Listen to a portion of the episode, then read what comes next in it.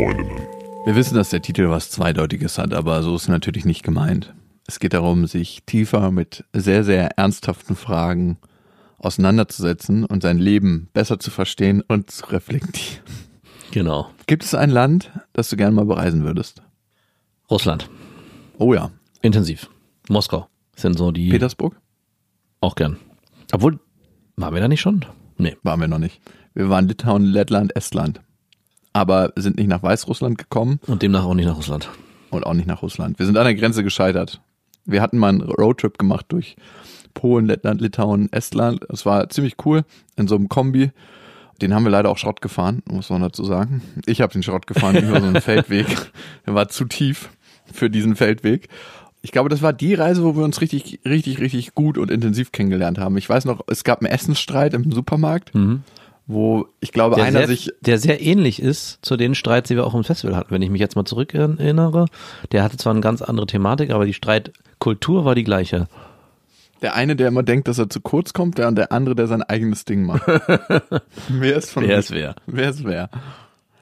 Ja. Ich erinnere mich auch noch an diese Grenze, als wir dann vor diesem Russen saßen, vor dem weißrussischen Grenzkontrolleur und unseren Personalausweis zeigen mussten und der dann, ich dachte, hier ist zu Ende, ich dachte, hier ist Endstation. Ich dachte, wir wären jetzt weggeknackt. Dass er überhaupt mit den Ausweisen nochmal wiedergekommen Genau, ist. ich dachte, der der hat die mitgenommen, ich dachte, der kommt damit nicht mehr wieder und wir werden weggesperrt. Das war eine ganz geile Reise, Ja. auf jeden Fall. Für mich wäre es übrigens Nepal, Hm. weil ich mehr wandern will und mal testen will, einfach wie das ist.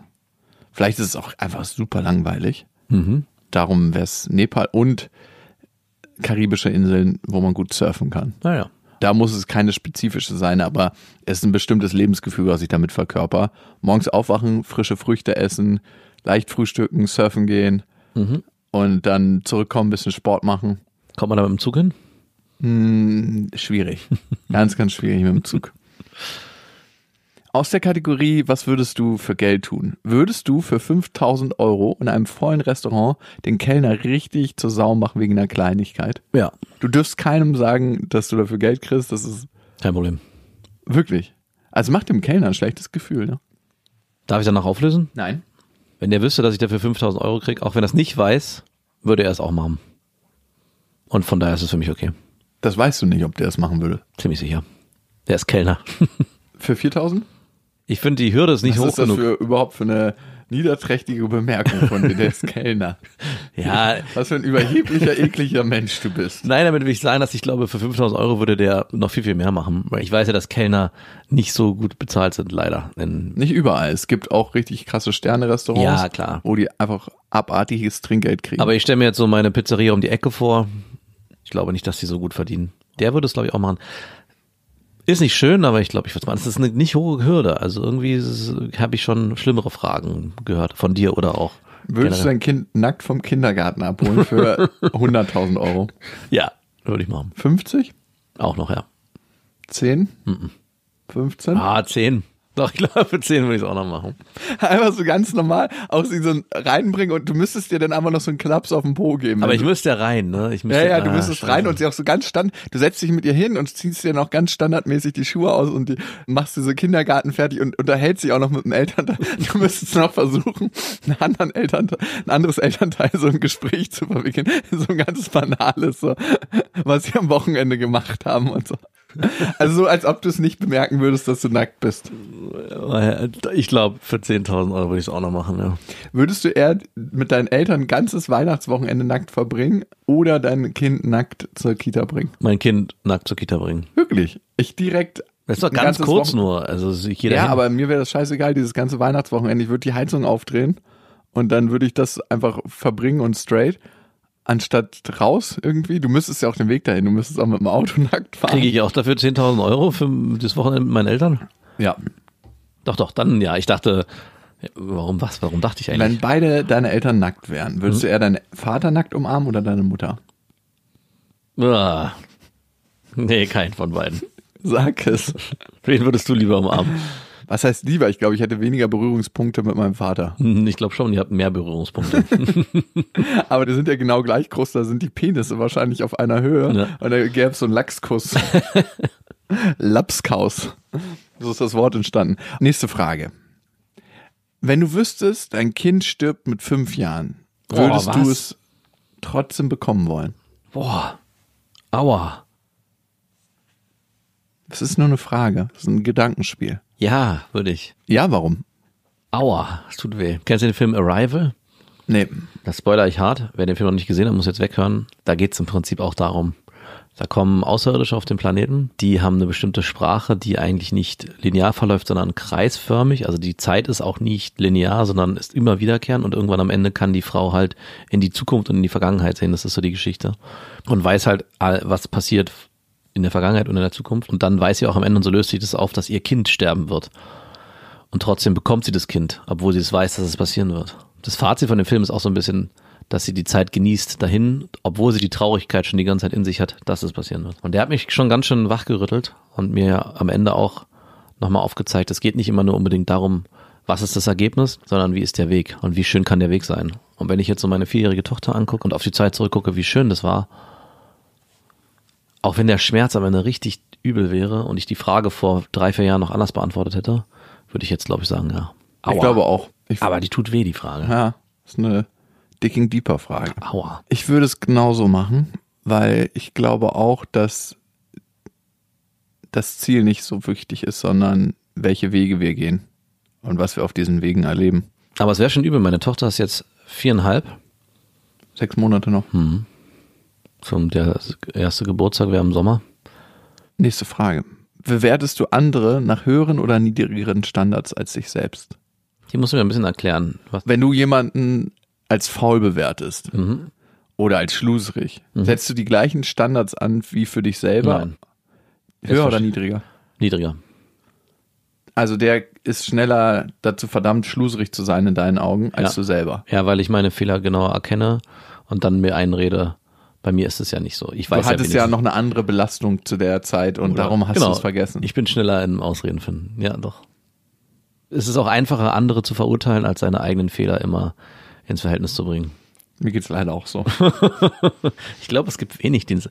Die umgekehrte Variante wäre ja auch fürs eigene Ego nicht so richtig gesund. Also weil man ja immer den anderen auch höher bewerten würde. Naja, das macht man in anderen Aspekten, wenn man so den Freizeitwert von anderen Menschen sich anguckt, wenn die auf Instagram ihr Leben posten, dann bewertet ja das Unterbewusstsein das als höher als das eigene. In vielen Fällen, nicht immer, ne? Wo man sagt, wow, haben die ein tolles Leben, das ist ja richtig bunt und dabei posieren die einfach nur den ganzen Tag für irgendwelche Fotos. Ja, dabei findet deren Leben eigentlich nur vom Handy statt. Also Ja. größtenteils. Screenzeit sechs Stunden. War vor und dahinter. Next. Hattest du in den letzten drei Monaten richtig befriedigenden Sex? Und welche drei Komponenten machen für dich richtig guten Sex aus? Ich würde gerne den ersten Teil der Frage beantworten und du den zweiten. Ich sage ja und du benennst mir die drei wichtigsten Komponenten. Du weißt es ja, du meintest ja, du hast richtig befriedigenden Sex. Ich kann das ja nicht einfach so für mich. Also eine Komponente ist, dass er nicht so oft stattfindet. Das befriedigt mich schon mal sehr. Schatz, du befriedigst mich, indem du mich nicht so oft belästigst. Also erstmal den ersten Teil der Frage beantworte ich ganz klar mit Ja. Komischerweise ist die zweite gar nicht so sehr auf das zu reduzieren, was ich früher so als ja besonders geil und das muss passieren und nur dann bin ich mega befriedigt, sondern es ist so ein Zusammenspiel aus vielen Sachen und auch die Antwort, es passiert nicht so oft, war teilweise ernst gemeint. Also auch das ist für mich wichtig, dass es eher Quality Time ist und nicht, ha, mal schnell jetzt hier sich befriedigen Sich abreiben. sich abreiben. Und so habe ich Sex lange Zeit auch gesehen, auch mit einer Partnerin, dass man schnell zum Zug kommt und dann das Ding erledigt ist. Aber ich finde, jetzt sollte man sich zumindest für den Moment Zeit nehmen, das bewusster wahrnehmen. Das wäre mich, einmal in der Woche in die Augen gucken. genau, wenigstens dann, dass man eine Verbindung spürt. Das ist das zweite für mich. Das dritte für mich ist, dass beide benennen, was sie sich wünschen, was sie brauchen, was sie wollen. Also, dass man halt nicht einfach nur stillschweigend nebeneinander liegt oder die Sachen, den Schuh durchzieht, den man schon immer gemacht hat, sondern dass man auch klar formuliert, hey, mach mal das, mach mal hier. Und hey, genauso auch der Partner sagt, ich wünsche mir das von dir und massierst du mich, was auch immer. Während des Sexes muss man darüber reden, was den anderen befriedigt. Und Nicht unbedingt darüber. Befriedigt dich das gerade? Nein. Es hätte mich befriedigt, wenn du nicht gefragt hättest. Nein, nicht den anderen unbedingt fragen, sondern dass jeder seine Wünsche äußert, was er braucht und was er will. Also Sagt das deine Freundin dir? Ähm, ja, doch, ja, doch. Ja. Ja? Und ich auch, mehr, immer mehr und mehr. Ja. Nicht immer. Also es ist auch nicht so, dass es immer sein muss, aber es gibt immer wieder Phasen, wo ich schon auch klar äußern will, hey, das brauche ich, das will ich, mach mal das und das. Und umgekehrt genauso. Massiere mich oder hier und da. Wie ist es denn bei dir? Bevor wir diese Frage beantworten, habe ich noch eine kleine Zwischenfrage. Mhm. Dachte, Als du dir das letzte Mal einen runter... Nein, von deinen Malen, die du in diesem Jahr dir einen runtergeholt hast, wie oft hast du da an deine Freundin gedacht? ich hole mir generell keinen runter In Gedanken. Gedanken. Also mit Gedankenspielen. Ja. Aber wenn du ein Porno guckst, Ja. kommen dir da nicht auch noch andere Gedanken oder ist es dann einfach nur der stumpfe Porno? Stumpfer Porno. Also da kommt gar nichts. Das ist so. das ist das. Ja, es ist eine visuelle Geschichte, hauptsächlich. Okay. Da ist nicht, dass ich mir Köpfe auf die Person denke und Nee, natürlich nicht. Das wäre auch viel zu anstrengend. welche Ex-Freundin wäre jetzt hier in der Situation? Oder, ah, guck mal, oh, die sieht ja so ähnlich aus wie, also das mache ich zum Beispiel auch nicht, dass ich mir jemanden raussuche, der ähnlich aussieht wie Person XY. Hast du so Präferenzen bei Pornos?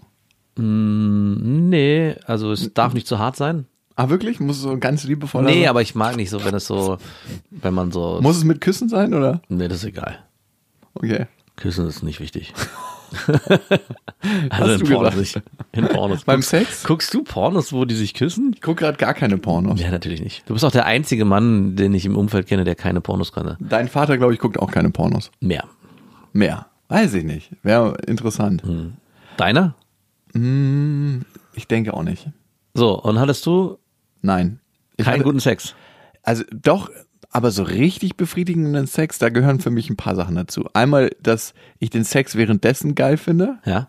wo ich denke so, wow, krass, ist das geil gerade. Das hatte ich auf jeden Fall. Dann, dass man das Gefühl hat, das passt zusammen in irgendeiner Form. Mhm.